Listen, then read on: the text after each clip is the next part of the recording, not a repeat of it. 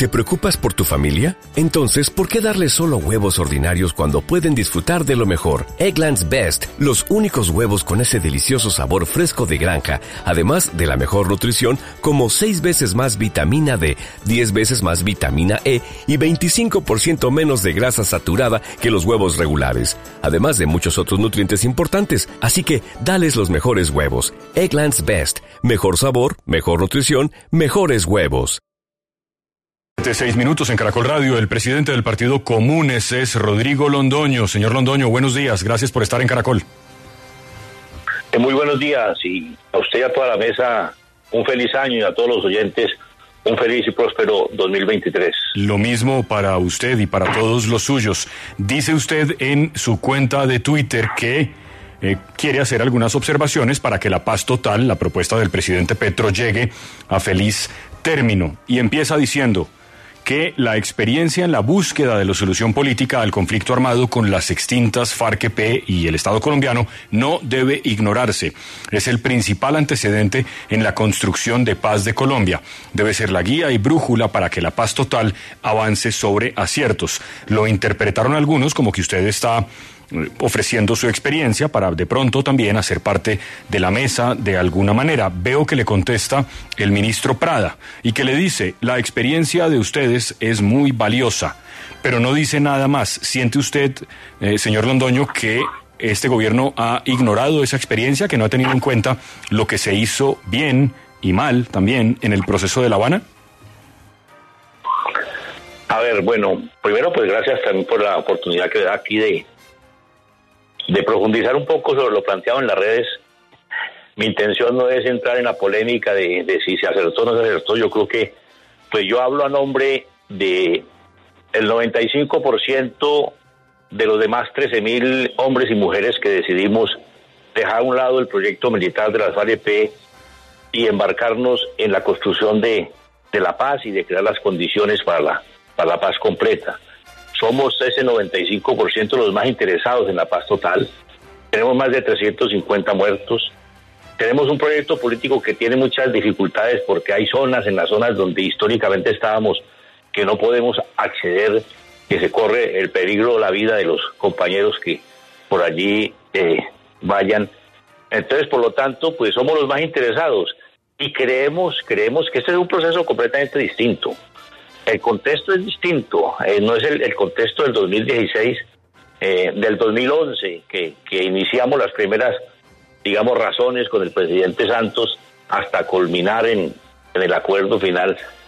Esto son distintas. Este es un gobierno eh, distinto al gobierno de Santos, un contexto distinto. El ELN es una organización distinta a lo que éramos las FARC, pero las cuales primero un gobierno que estamos convencidos, estamos seguros que quiere y que le está trabajando a la paz total, recogiendo el sentir, el sentir de la sociedad colombiana, incluso del sentir de los que votaron y los que no votaron por Petro, que todos los colombianos añoramos la paz, la paz total, y de una organización, el ELN, en lo, que nosotros le conocimos, en lo intercambiamos, eh, convencidos que también aspiran a trabajar por la, por la paz de Colombia, que quieren un proceso de paz. Pero sí creemos necesario recoger todas las experiencias. Miren, nosotros en, en, ese, en toda esa negociación recogimos las experiencias, pues las estudiamos las de Colombia, las que habían hasta el momento, y, intercambiamos con mucha gente del exterior, con sudafricanos, con irlandeses, con guatemaltecos, con salvadoreños, sobre todo esos procesos, y de todos ellos sacamos enseñanzas. Entonces yo creo que eh, es muy importante que tengan en cuenta eso, que a ratos si algo nos hemos quejado nosotros es de que eh, no, se, no se escucha a los que estuvieron al frente de, esa negociación. Yo incluso aprovecho y lo digo públicamente, en, este, en este tema sería muy importante que la delegación eh, de escuchara a la versión de lo que fue la negociación del cese al juego eh, bilateral y definitivo y la dejación de armas de los que estuvieron al frente de ello, de ello que fue de parte nuestra el compañero Carlos Antonio, Julián Gallo y el general Flores. Sería muy importante escuchar la versión de los dos, porque pues eh, yo he sabido que han recogido, sí, se hablan con negociadores, pero sí sería importante, no porque tengamos la verdad revelada, pero, creemos, creemos, creemos que hay elementos hay importantes que se pueden recoger así los contextos pues ya sean completamente distintos a los que nos tocó a nosotros. Claro, es que Juan Fraile, que lo tengo aquí a mi izquierda en la mesa de 6 AM, estuvo en esos diálogos en La Habana, vivió en La Habana durante meses y ayer recordaba lo que fue llegar a ese cese bilateral. Y me parece, señor Londoño, que el primer elemento es que el cese bilateral, como su nombre lo indica, es entre dos, no se puede decretar unilateralmente, ¿no? Sí, de todas maneras, eh, yo creo que lo que hizo Petro es pertinente y, de todas maneras el que está timoneando el barco y, como tal pues está captando eh, las corrientes que hay. Eh, eh, uno sabe que este gobierno está muy vinculado con las regiones, recoge mucho el sentir, el sentir, recoge mucha información de las regiones y es interpretando ese sentir, lo entiendo yo perfectamente, que el presidente pues tomó esa decisión pensando que iba a que iba a, recoger, había, iba a haber reciprocidad. Pero hay un dicho popular que dice que el camino al infierno está lleno de buenas intenciones. Por eso, pues en esa polémica con el ELN, pues hay muy buenas intenciones de todas las partes. Pero esas intenciones pues, hay que necesario consensuarlas a la mesa del diálogo. Creo que es el criterio que ellos han establecido ahí en, en, en el inicio de las conversaciones. Y bueno, este tipo de controversias pues son propias de una curva de aprendizaje del gobierno, de los negociadores, en un escenario pues que es bastante difícil y complejo, pero que sí reitero lo que decía en el trino, muy importante que se recoja la experiencia vivida. Hay elementos ahí que es necesario frente a, una situación tan compleja como es un, un cese al fuego bilateral, eh, la confianza de las partes y nosotros tocó vivir una situación mucho más difícil de desconfianza, desconfianza nuestra de parte del gobierno, y, el, y, la desconfianza del gobierno hacia nosotros. Y en medio de eso logramos construirlo, pero es un proceso que requiere tiempo, que requiere eh, mucha decisión política, que va a depender de eso, de la decisión política que se tenga en cada una de las partes. Señor Londoño, pero usted dice que hay que recoger la experiencia de la mesa de La Habana, de la mesa con las FARC. Usted menciona que 13 mil hombres se, se pues reintegraron a esta, a esta vida civil, pero lo cierto es que muchos de esos hombres se reorganizaron, se rearmaron y hoy no existe ninguna condena efectiva contra ninguno de los miembros de las extintas FARC. ¿Cómo desde su experiencia, que es lo que usted quiere poner en esta mesa, garantizar que no se vuelva a cometer el mismo error con un diálogo con el ELN? Bueno, realmente no, no entendí su pregunta ni la intención de su pregunta. Cuando digo el 95% de más de esos 13 mil constatado por la ARN, estamos en, dentro del proceso, estamos cumpliendo, hemos venido cumpliendo a pesar de que desde el primer día se nos incumplió. Yo lo que le quiero preguntar, señor Londoño, es cómo evitar que se vuelvan a reorganizar y rearmar estas personas excombatientes que entran a un proceso de paz para que no ocurra lo mismo con el ELN. Construyendo la paz total. Es exactamente lo que tenemos que hacer. Unir esfuerzos, esfuerzos de todos los sectores eh, que ha venido convocando el presidente Petro para que vayamos a la paz total, cuya eh, garantía es la, justicia social a la cual pues eh, se le viene trabajando también desde el gobierno. Señor Londoño, el gobierno tiene sobre la mesa a dos integrantes de otras organizaciones que usted conoce, a las disidencias que mm, comanda el señor Márquez y otras distintas que son las del señor Iván Mordisco. La diferencia entre los dos es que Márquez estuvo en el proceso y debería perder todos los beneficios que en algún momento se le otorgaron. Ya los ha perdido, pero mm, la polémica está en si debería recuperarlos ahora que el gobierno quiere volver a negociar con ellos. Y el señor Mordisco que nunca aceptó hacer parte de ese proceso. Si usted los tuviera al frente a los dos, ¿qué les diría?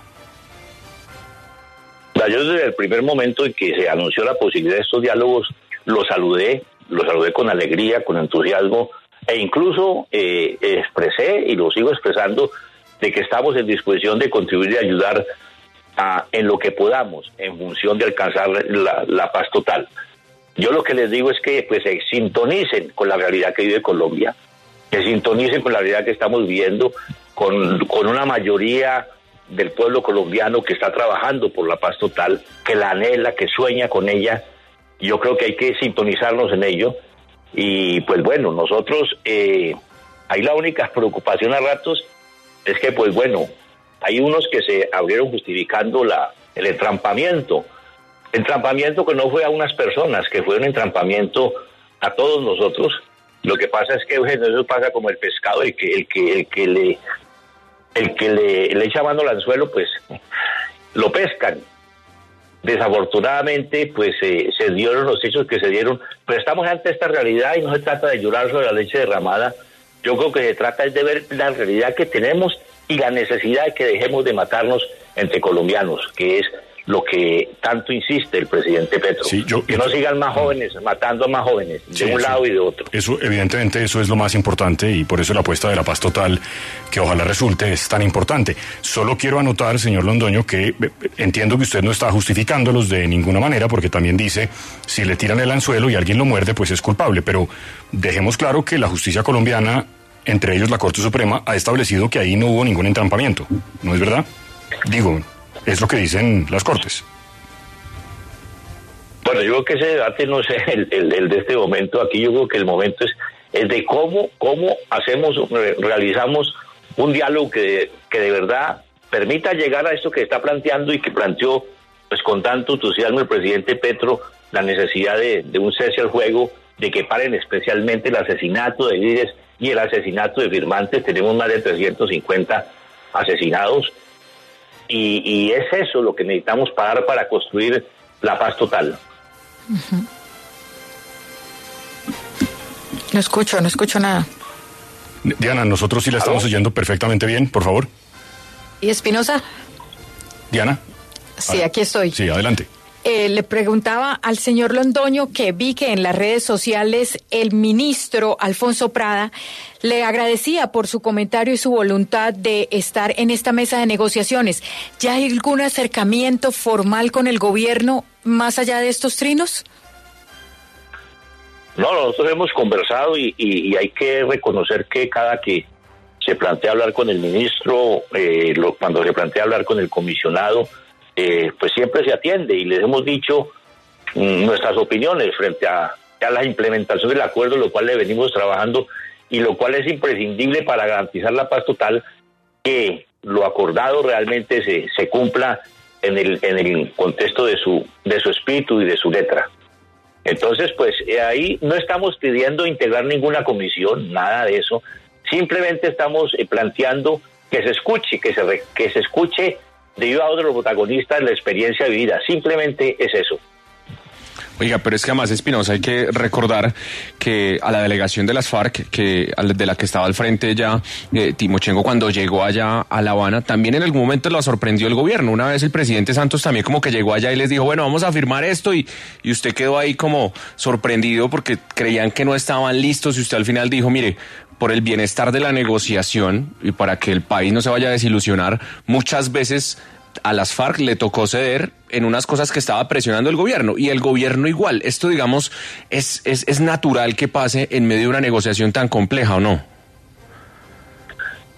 Sí, sí, hay, y, pero no es tan cierto así como usted lo plantea. La realidad de eso es cuando nos vimos por primera vez con Santos, eh, que resulta que él estaba llevaba, llevaba la idea de que se fijara una fecha límite ya para firmar el acuerdo, que no podíamos seguir ahí sin una fecha ya límite, y yo le decía que eso era fatal, que eso era fatal para el proceso, pues la fecha límite. Pero de todas maneras, pues me entero yo de que eso ya había sido una negociación que había hecho eh, la delegación al frente de Iván Márquez con la delegación del gobierno al frente de, del doctor de, la calle. Entonces ya estaba ante ese hecho, yo no estaba de acuerdo pero lo acepté. Y bueno, y la realidad nos demostró que esa fecha, la dinámica, pues mostró de que era imposible cumplirla, no fue posible. Afortunadamente no se manipuló, que fue esa vez, esa vez yo le, le decía al presidente Santos, mire, en este proceso nosotros, por lo menos era la, la, a lo que estábamos trabajando, queremos que al final del proceso era el mayor espacio político posible para continuar la lucha política. Y de usted, de parte de ustedes, es válido que al final del proceso van a buscar reducirlos ese espacio político. Y así fue, y es más, así sigue, así sigue siendo, porque sigue esa lucha política. Lo que yo le decía, lo, lo peligroso es la manipulación mediática, la capacidad que tiene el Estado eh, a través de los medios de comunicación en ese momento de manipular los hechos, como, como se dio en distintos momentos. Pero bueno, afortunadamente no pasó a mayores y salimos adelante. Sí, hay veces hay que eh, correr riesgos ante, ante, dice uno, ante, ante propuestas tan audaces, por ejemplo, como esta de, de Petro. Pero bueno, uno dice, tengo yo sí guardo la esperanza de que los compañeros del LN aprovechen el momento histórico para poner todo su acumulado político de tantos años de lucha y de sacrificio en función de la de consolidar la paz total en Colombia. Sí, ese último punto me parece muy importante. Es verdad que el gobierno pudo haberse apresurado en pudo no, se apresuró en anunciar públicamente un cese al fuego bilateral que no estaba acordado con las partes, lo que parece eh, una obviedad, pero también es verdad que aquí la responsabilidad mayor recae sobre los señores del ELN, que, por decirlo de la manera más amable, son absolutamente anacrónicos en lo que están haciendo. Pero bueno, eso será discusión para otro día. Señor Londoño, gracias por atendernos. Feliz día para usted. Bueno, muchas gracias a ustedes y reitero a todos los colombianos que escuchan esta importante emisora eh, los deseos de un feliz 2023 y que logremos avanzar en pasos agigantados hacia la paz total. Aquí estamos en esa disposición. Muy buen día. Muy buen día y que así sea. 722. With the Lucky Land slots, you can get lucky just about anywhere. This is your captain speaking. Uh, we've got clear runway and the weather's fine, but we're just going to circle up here a while and uh, get lucky. No, no, nothing like that. It's just these cash prizes add up quick. So I suggest you sit back, keep your tray table upright, and start getting lucky. Play for free at LuckyLandSlots.com. Are you feeling lucky? No purchase necessary. Void where prohibited by law. 18 plus terms and conditions apply. See website for details.